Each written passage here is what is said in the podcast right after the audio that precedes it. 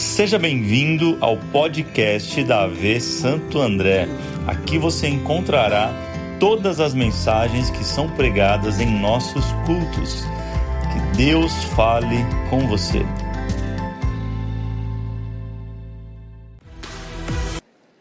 Abra a tua Bíblia num texto pouco conhecido. Eu quero ler um texto que está lá em Salmos, mais específico, Salmo 23. Salmo 23. Quem está com a Bíblia aí, a física, levanta a sua Bíblia, abre ela no Salmo 23, vê se a página está amarela, olha para o irmão do lado, vê se está amarela. Tem gente que deixa aberto, né? 23, 91, acha que espanta, demônio, traz bênção para dentro de casa. Irmão, a Bíblia fala assim: a Bíblia, fala para alguém, a Bíblia só faz efeito se for lida e praticada. Isso não é amuleto. Combinado, gente? Se eu chegar na casa de alguém para fazer uma visita,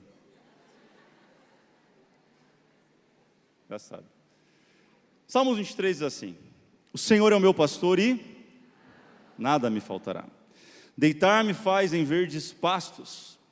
Guia-me mansamente a águas tranquilas, refrigera minha alma, guia-me pela vereda da justiça, por amor do seu nome. Ainda que eu ande pelo vale da sombra da morte, não temeria mal algum, porque tu estás comigo.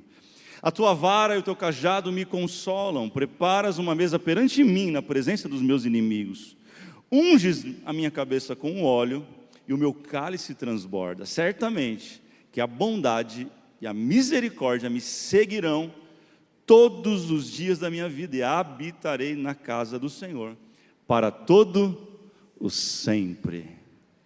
Você pode orar comigo? Jesus, fala com a gente mais um dia, mais um momento, mais um culto. Aqui estamos para te adorar, sim nós entregamos o nosso melhor, aquilo que tinha dentro de nós, nós permitimos que saísse ao Senhor, entendemos que o Senhor é o Rei da glória, é o Senhor digno de toda adoração. E cremos que quando nós adoramos, o Senhor responde de alguma forma, responde-nos com a tua palavra fiel e verdadeira nesta noite, não talvez o que queremos ouvir, mas o que nós precisamos ouvir, aquilo que traga mudança, renovo, transformação de uma forma única e poderosa. Eu oro por aqueles que estão aqui nesse auditório e que estão online, Senhor, que seja um momento poderoso da presença do Teu Espírito Santo na Tua palavra.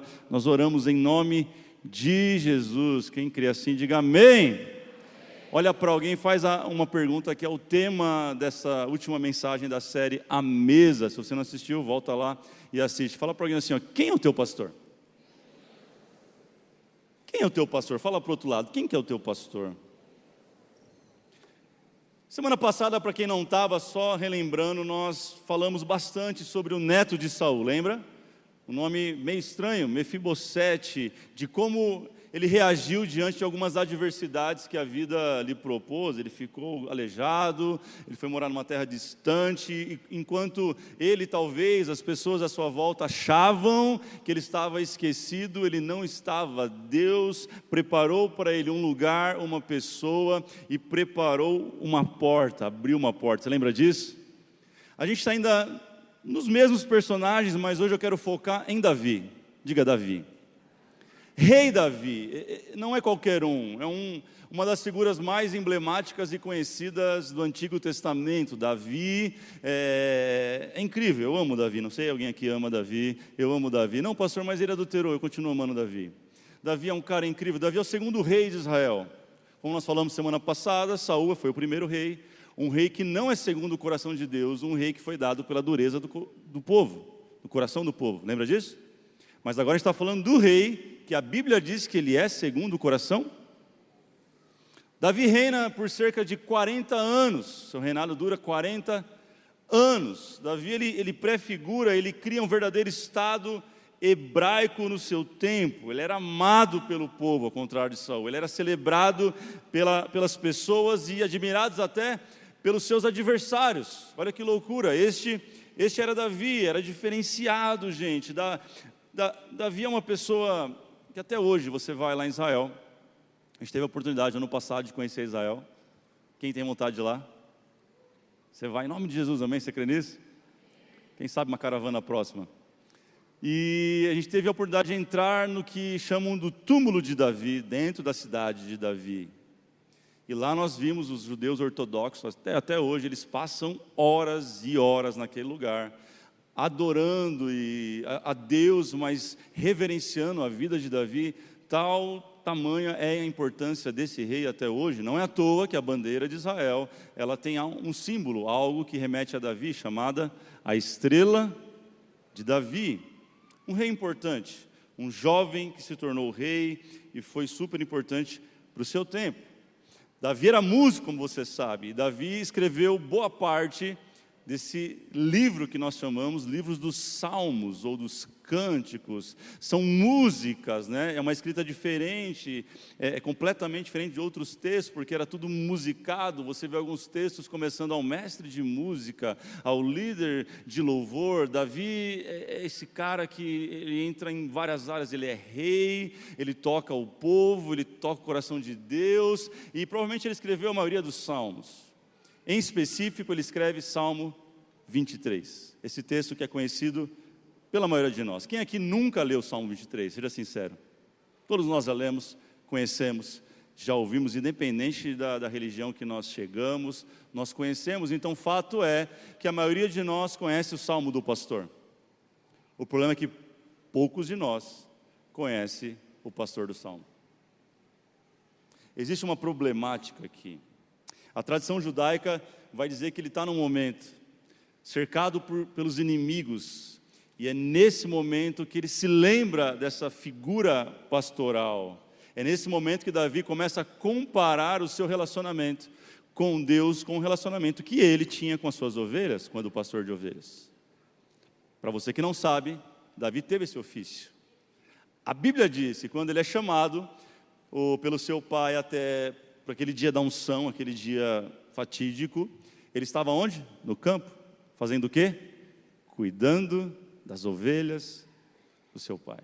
E é sobre essa ótica de pastor com ovelhas, literalmente, que Davi começa a escrever Salmo 23. Ele diz: O Senhor é o meu pastor. Diga isso: O Senhor é o meu pastor.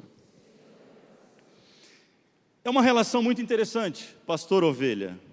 E não é à toa que até hoje nós usamos essa relação de pastor e ovelhas. Ovelha é um animal muito interessante. A ovelha ela pesa em média 50 quilos, diferente de algumas ovelhas aqui nessa noite. 50 quilos. A ovelha não é um animal que dá muita coisa, assim, que. Por que, que criam ovelha? Principalmente pela sua lã.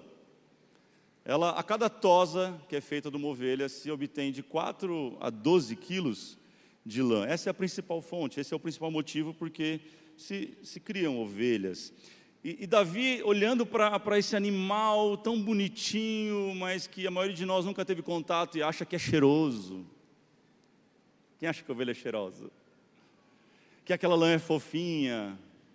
Não, gente, é cheio de carrapicho, é duro ela fica no barro, ela fica no pasto, literalmente. Ela não é cheirosa, como a gente acha. Mas é um animal bonito, é ou não é, gente? É um animal lindo, um animal dócil. Ovelha é dócil, bode nem tanto. Mas ovelha é dócil. Olha para alguém ver se tem cara de ovelha nessa hora. Ou tem cara de bode. Enfim, whatever. O trabalho de, de Davi quanto pastor é um trabalho muito conhecido por todos. E tem um trajeto que ele tem que fazer todos os dias. Ele pega a ovelha no aprisco, acorda muito cedo, para que o sol não castigue as ovelhas e ele. Quatro e meia, cinco da manhã. Pega as ovelhas ali e vai em direção ao oásis mais próximo. O que é um oásis? É onde brota água no deserto. O deserto é um lugar extremamente dinâmico. Um dia tem água aqui, amanhã a água some daqui, ela brota em outro lugar. Então, toda hora de ficar mudando de localidade, criando os apriscos, que são feitos com pedras, geralmente, é um abrigo ali onde ele coloca as suas ovelhas para livrar dos predadores. Então, consiste o trabalho: pega no aprisco bem cedo, vai em direção ao oásis mais próximo, conduz essa ovelha, ela come, ela bebe. Ao final do dia, quando o sol do deserto já não está arrebentando na cabeça, pega esses animais e volta de volta para o aprisco, é olhando para esse cenário, para esse dia comum que Davi começa a falar: O Senhor é o meu pastor. Antes de seguirmos a mensagem, eu preciso fazer uma pergunta para você. E essa pergunta ela vai nortear como você vai entender esse salmo a partir de hoje, talvez mude completamente como você entendeu até hoje. A questão é: o Senhor, Ele é o seu pastor, como Davi está falando, ou Ele está seu pastor? Ele é ou ele está? Olha para alguém e pergunte: Ele é ou ele está? Pastor, tem diferença nenhuma? Claro que tem. Quem é casado aqui, homens? Levante a sua mão. Se alguém chegar e perguntar para você, essa mulher do seu lado, ela é a sua esposa ou ela está sua esposa? Quem responderia está aqui? Eu gosto de ver briga, gente. Levanta a mão. Teve gente que levantou, tem uns caras muito loucos. Gosta de viver perigosamente. Você tem que responder, irmão, aprende. Ela é minha esposa. Enche a boca e fala, é, com eco, assim, ó. Porque se está, hoje pode estar, amanhã não está mais. Se alguém te perguntar, qual igreja você é? Você fala, não, eu, eu estou na além do véu. Outra coisa é falar, eu sou da além do véu. Tem total diferença. Isso muda a, a tua relação com aquilo que, que estão te perguntando, isso muda a sua responsabilidade, isso muda o quanto você está engajado com aquilo, e Davi está ensinando uma lição, ele está dizendo: o Senhor não está meu pastor nesse momento, mas o Senhor, Ele é o meu pastor. Ele está falando de um compromisso maior, está falando de algo duradouro. Ah, pastor, mas eu não sei, pode ser que amanhã não seja mais ok, mas hoje você precisa ter o sentimento correto e o pensamento certo de que o Senhor não pode apenas estar seu pastor por um momento, mas o desejo dele é ser o seu pastor para sempre. Então responda isso para você, para que você consiga entender o que ele está falando, porque muda a próxima frase. O Senhor é o meu pastor, vírgula, e ele fala, e nada me faltará. E nada me faltará. Muita gente achou que assim, porque o Senhor é o meu pastor, não vai faltar nada. Se o Senhor é o meu pastor, então não falta dinheiro na conta. Se o Senhor é meu pastor, então não vai faltar amigos. Se o Senhor é meu pastor, então eu nunca vou ter problemas. Não é isso está falando. O original é: o Senhor é meu pastor e, e ainda que me falte algo, eu não sentirei falta de nada. Porque o Senhor é o meu pastor. Isso muda completamente a nossa compreensão. Significa no original: eu não tenho tudo que eu amo, mas eu amo tudo que eu tenho. É sobre uma suficiência, é quando você encontra nele, no nosso pastor, a suficiência de que tudo que você precisa está nele, vem dele e acabou. Isso muda completamente, quem está entendendo, diga amém. Davi encontrou essa suficiência onde Deus é a estrela maior do seu céu que brilha. E aonde brilha a estrela da manhã, todas as outras estrelas perdem o seu brilho, porque se nós temos o Senhor como nosso pastor, todo o resto perde a relevância. Mateus 6,33. Busquem em primeiro lugar o reino de Deus e a sua justiça e as demais coisas. Está falando de ordem e prioridade. Mas se o Senhor não é o seu pastor, mas simplesmente está seu pastor nesse momento, você vai buscar primeiro as coisas, as demais coisas, para depois querer fazer algo para o reino. Mas se Ele é o teu pastor, você busca o reino, você busca a justiça e sabe que Ele é o seu pastor, vai cuidar de tudo aquilo que você precisa. Davi está olhando para isso e dizendo: Eu tenho tudo que eu preciso bem aqui, neste lugar, porque o Senhor é o meu pastor. Quando eu sei que o Senhor não é o meu pastor, só está meu pastor, é quando o problema de amanhã me preocupa hoje. Quando eu sou tomado pelas preocupações futuras, é sinal que Ele não é meu pastor, porque se Ele é meu pastor, nada me faltará, ainda que me falte alguma coisa. Então pode faltar dinheiro no banco, Ele é o meu pastor. E se Ele é o meu pastor, Ele é o meu provedor. Quem crê nisso? Ah, então pode faltar amigos de algum momento e a mesa está vazia, mas porque o Senhor é o meu pastor, nele eu tenho um relacionamento abundante que supera qualquer outro amigo, qualquer outra pessoa dessa terra. Consegue entender como é diferente a ótica? E é nessa ótica que Davi está escrevendo. Como eu sei que o Senhor, ele não é o meu pastor, é quando a maior preocupação da minha vida está nas coisas. está em pessoas, e não naquilo que Ele chamou para fazer, e não no propósito que Ele tem para a minha vida. Quantos creem de fato Deus tem um propósito para a tua vida, meu irmão? Levante a sua mão. Se o Senhor é o teu pastor, comece a se dedicar para esse lugar. É para esse lugar que Deus quer te levar, muito mais que uma vida abundante, financeira, ah, espiritual. Ele quer te levar para o teu propósito, cumprir a missão, muito mais do que te curar hoje de um câncer. Você que está me ouvindo aí, talvez, algo que tem te atormentado, Ele quer te levar para o propósito dele, porque o Senhor é o teu pastor. Ele é ou ele está? Pergunte de novo para alguém.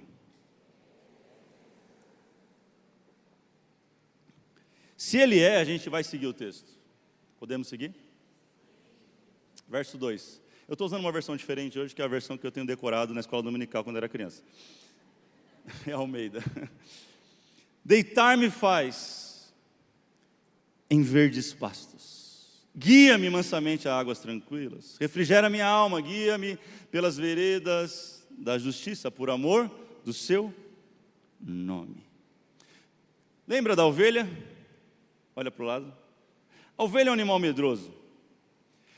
A ovelha é um animal que tem um sistema de defesa totalmente complicado, ele não tem sistema de defesa é um animal extremamente vulnerável aos seus predadores, é por isso que tem que criar o aprisco, é por isso que o pastor, sabe onde o pastor dorme? Quando está conduzindo as ovelhas no aprisco? Sabe onde? Na porta do aprisco. É por isso que Jesus disse: Eu sou a porta. E se ele é o teu pastor e ele está na porta da tua vida, pode vir o predador que for, não consegue te alcançar, porque ele é o teu. Ele é o teu pastor. A ovelha não tem sistema de defesa. Por que, que o pastor precisa conduzir as suas ovelhas a águas tranquilas e a pastos verdejantes? Porque uma ovelha ela é capaz de morrer de sede diante de uma fonte de água se ela estiver agitada, de tão medroso que é. Então o pastor, ele precisa conduzir essa ovelha a águas, e Davi está falando assim como eu conduzia minhas ovelhas a vida inteira, Deus, me conduz agora a águas tranquilas. A gente é assim, a gente é medroso, sabe? A gente tem sede muitas vezes de tanta coisa, mas diante de traumas que o passado fizeram em nós, nós não conseguimos beber de águas, nós morremos às vezes de sede diante daquilo que está fazendo. Então, você consegue muitas vezes estar diante de um relacionamento abençoado, alguém que Deus preparou para você, um homem de Deus, uma mulher de Deus, mas porque você tem medo, você não entra. Aí o bom pastor tem que vir e falar: Não, é, é, é sou eu. Sabe, traumas, nenhum homem presta, nenhuma mulher presta, nenhum relacionamento presta, a família não dá certo. Mas o bom pastor ele vai te conduz águas. Porque você tem um conceito errado, um trauma errado, você acha que toda a igreja é, é igual. Você acha que todo pastor é igual porque você teve uma experiência com, muito ruim com o pastor. E o medo te impede de viver coisas incríveis em Deus. Eu vim aqui liberar uma palavra para alguém. Se o Senhor é o teu pastor, meu irmão, permita Ele te conduzir a águas tranquilas nesta noite. Se Ele é o teu pastor, permita Ele te levar a lugares que Ele sonhou para você. Permita Ele te conduzir. O problema é que a gente quer conduzir.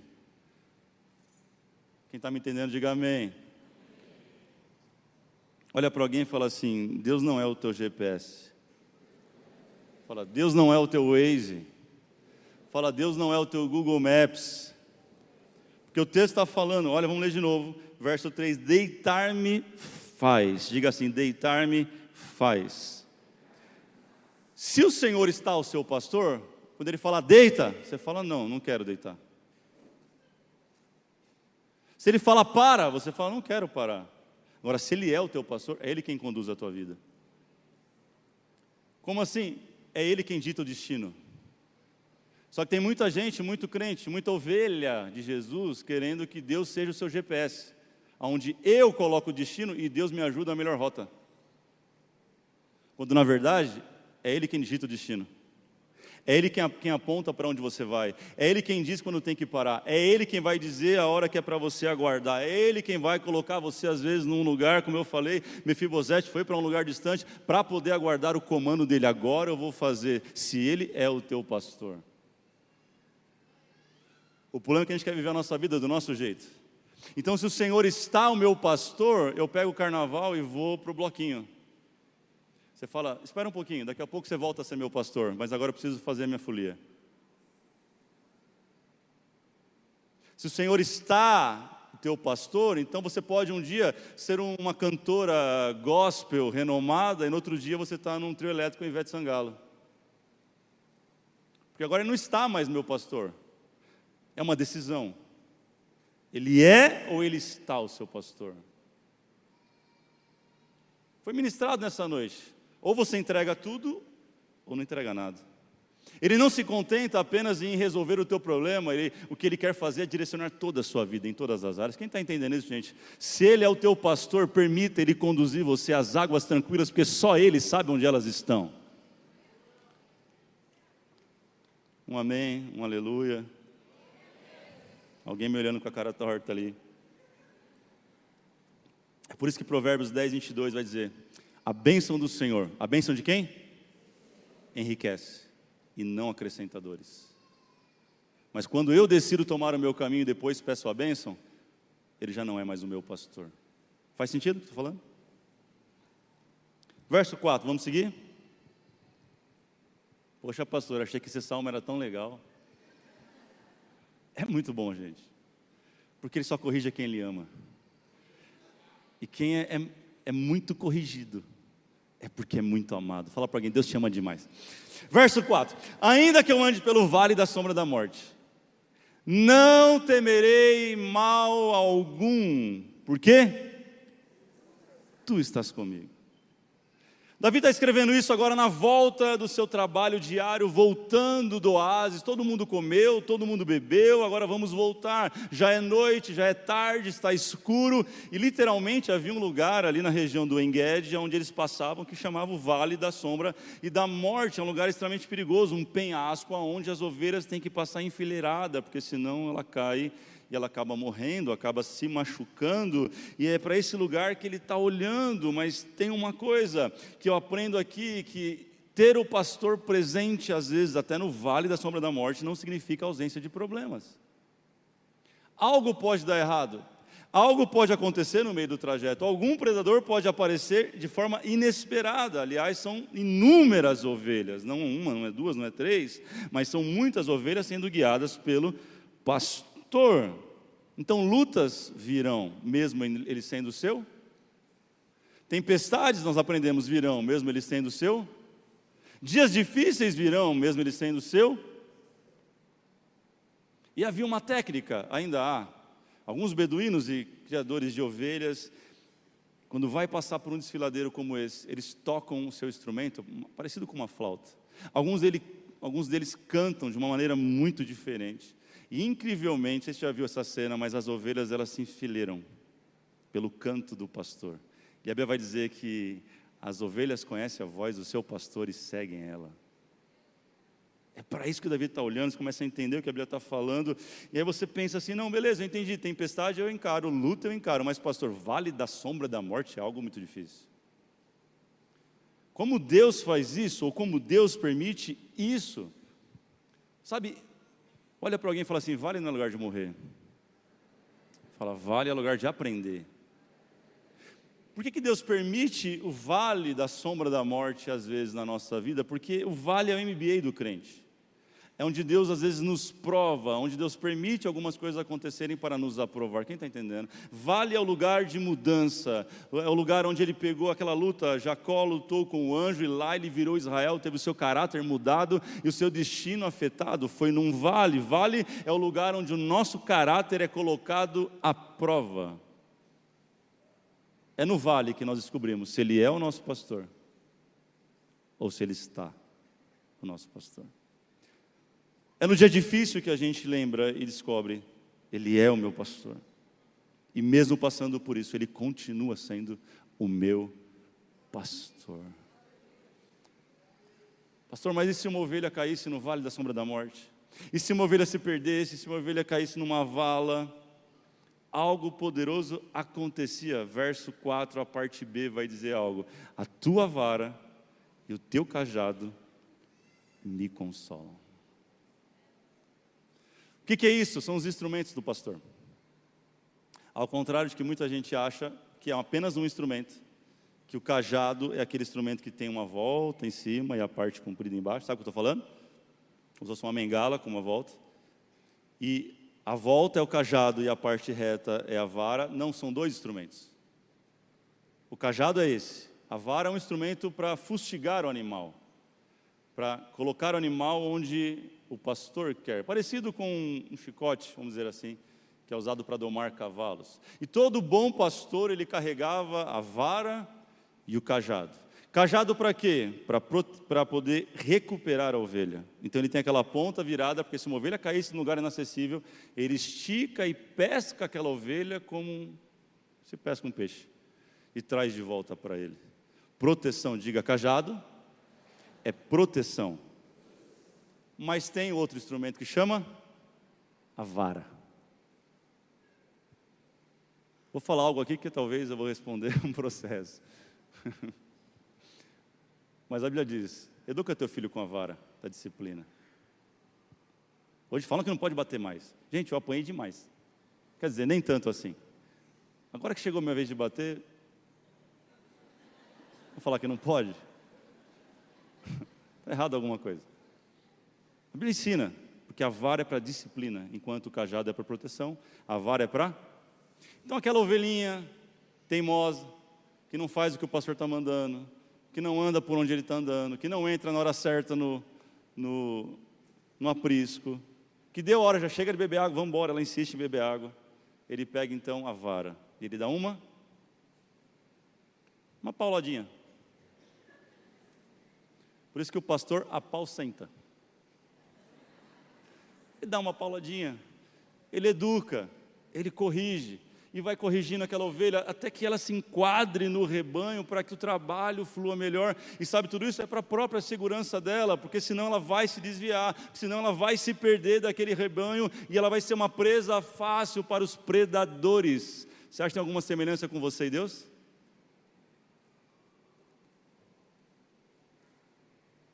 Sabe, eu estava eu estava assistindo um, como é que se diz? Um documentário. E estava mostrando o pastor cuidando das ovelhas uma vez. E aquela cena bacana, um beduíno todo vestido ali no meio do deserto, os turistas, acho que eram turistas americanos, olhando aquela cena, tirando foto, e o guia explicando o que estava acontecendo, e de repente uma cena surpreendeu todo mundo. O, o pastor pegou uma ovelha do nada, fez assim na perna dela, clac. Ele quebrou a perna dela. E todo mundo, ah, meu Deus, como assim? Proteção dos animais, que absurdo, como vai fazer isso? Que, nossa, que homem horrível. E o guia, calma, calma, calma. É, eu vou explicar para vocês o que está acontecendo. Não, não tem explicação, vamos chamar algum órgão aí, sei lá, que cuida das ovelhas. Ele falou, não, não, não, é para proteção dela. Se ele está fazendo isso, essa ovelha já desgarrou algumas vezes, já deu trabalho algumas vezes. Lembra de Lucas 15? Lembra que ele está levando as ovelhas, 100, de repente ele conta, só tem 99, uma, uma se perdeu, ele vai atrás, talvez essa ovelha foi atrás algumas vezes. Ele está fazendo isso porque ele ama ela demais. Porque ele prefere muitas vezes ferir ela, mas não perder ela. Para não fugir.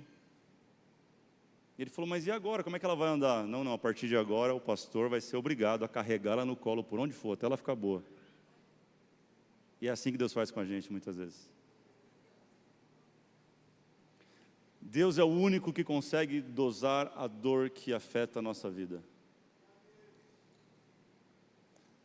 Não que Ele é um Deus mau, não que Ele é alguém ruim, mas Ele, ele sabe que nós precisamos aprender, porque a dor é inevitável ao ser humano.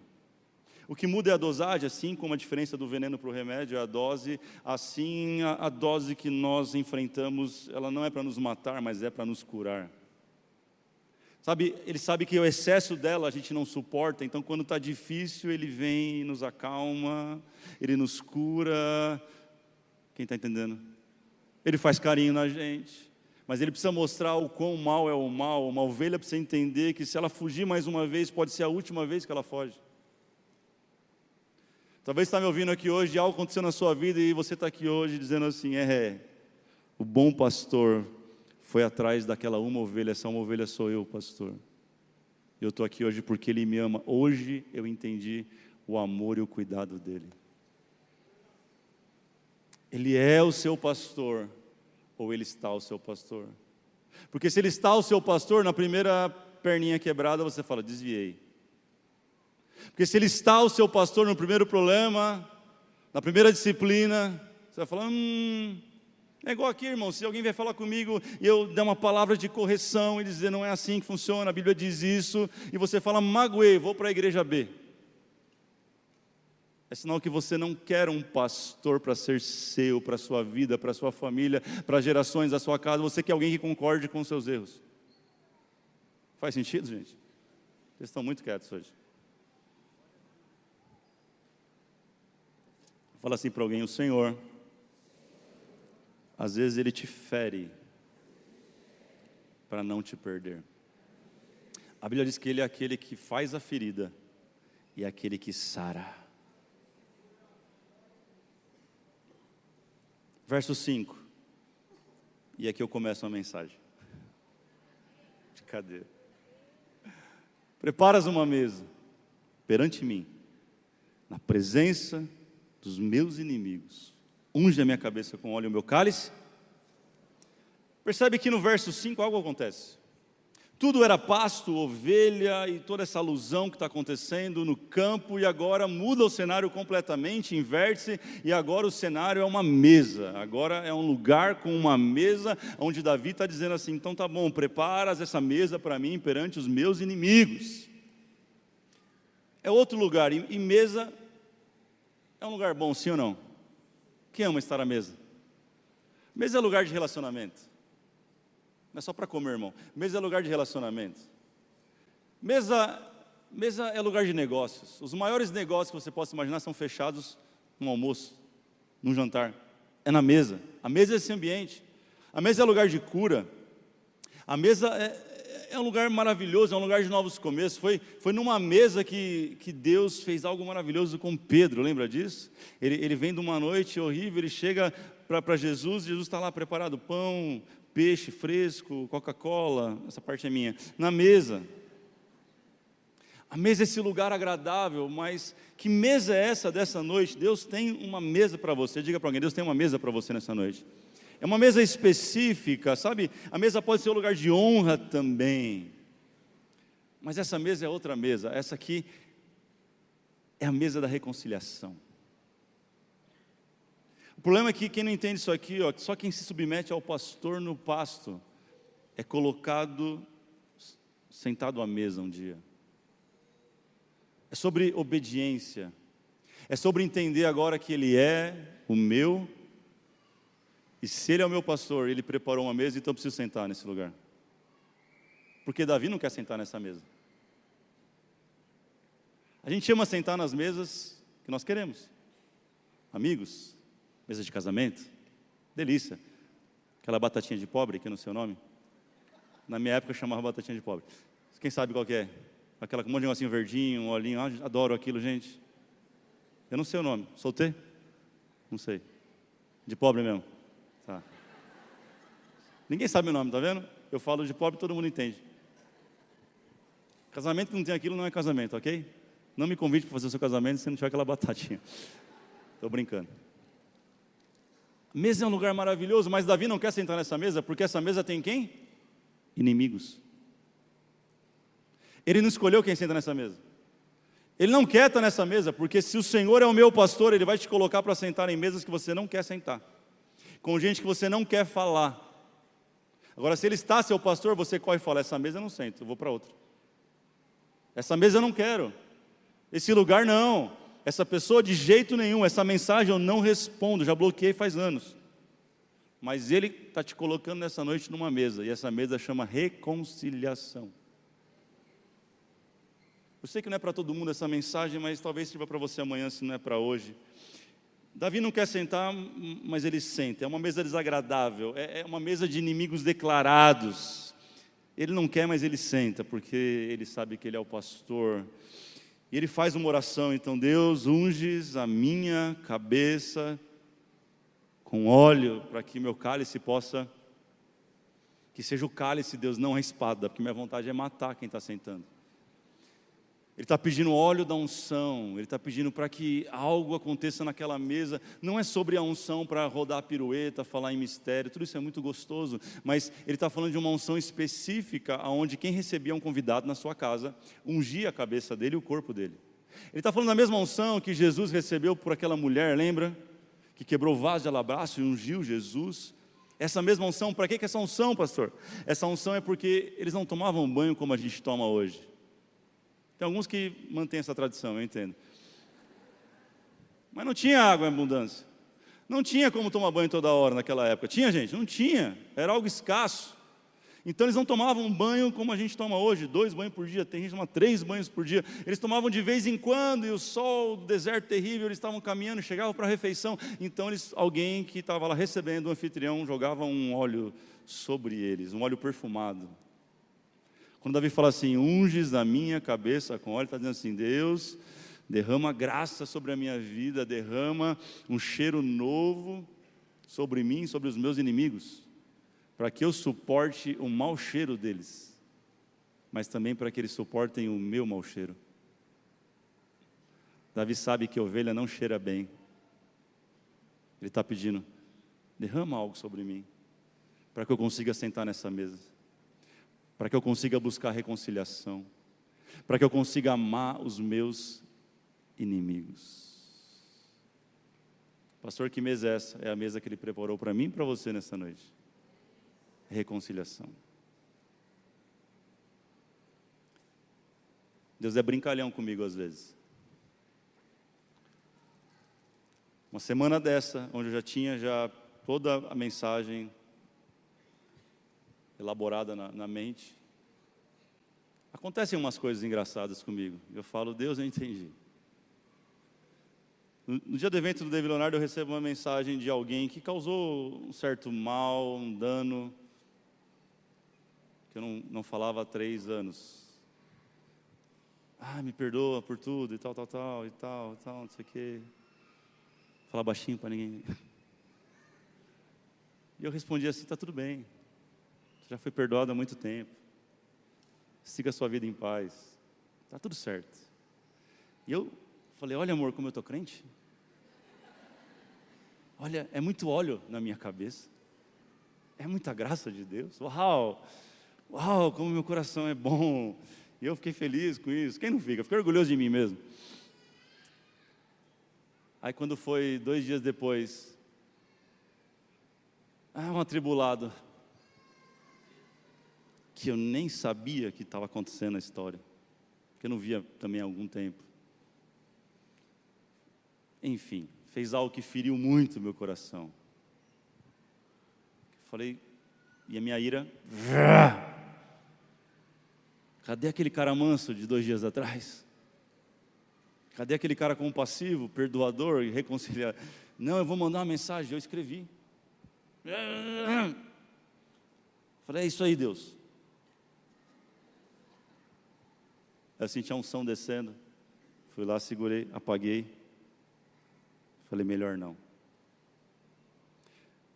Numa semana como essa, que Deus manda dizer para você que tem uma mesa de reconciliação. Eu não sei com quem você precisa fazer isso. Eu não sei se alguém tem buscado ter um relacionamento com você ou simplesmente falar, oh, me perdoa e você tem bloqueado, você não abre espaço, você não conversa. Deus está falando com alguém aqui nessa noite. Talvez você é a pessoa que precisa ir até alguém e buscar essa reconciliação. Ei, prepara uma mesa, prepara um café, abre mão desse orgulho, permita que o óleo dele desça sobre a sua cabeça nessa noite. Que você tenha graça, autoridade para frequentar este lugar com um coração limpo. Sabe quem vai entrar nos céus? Os limpos de coração. Se coloque de pé, por favor. Eu quero orar por você nessa noite. Eu sou o primeiro nesse lugar.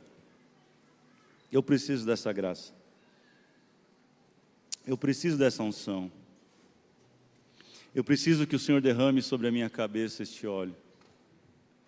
Para que não só uma vez, mas que todas as vezes que eu precisar sentar nessa mesa, eu tenha a mesma disposição. Eu quero orar por você. Que Deus tem te chamado para essa mesa e você tem fugido dela. Você que hoje decidiu, Ele é o meu pastor.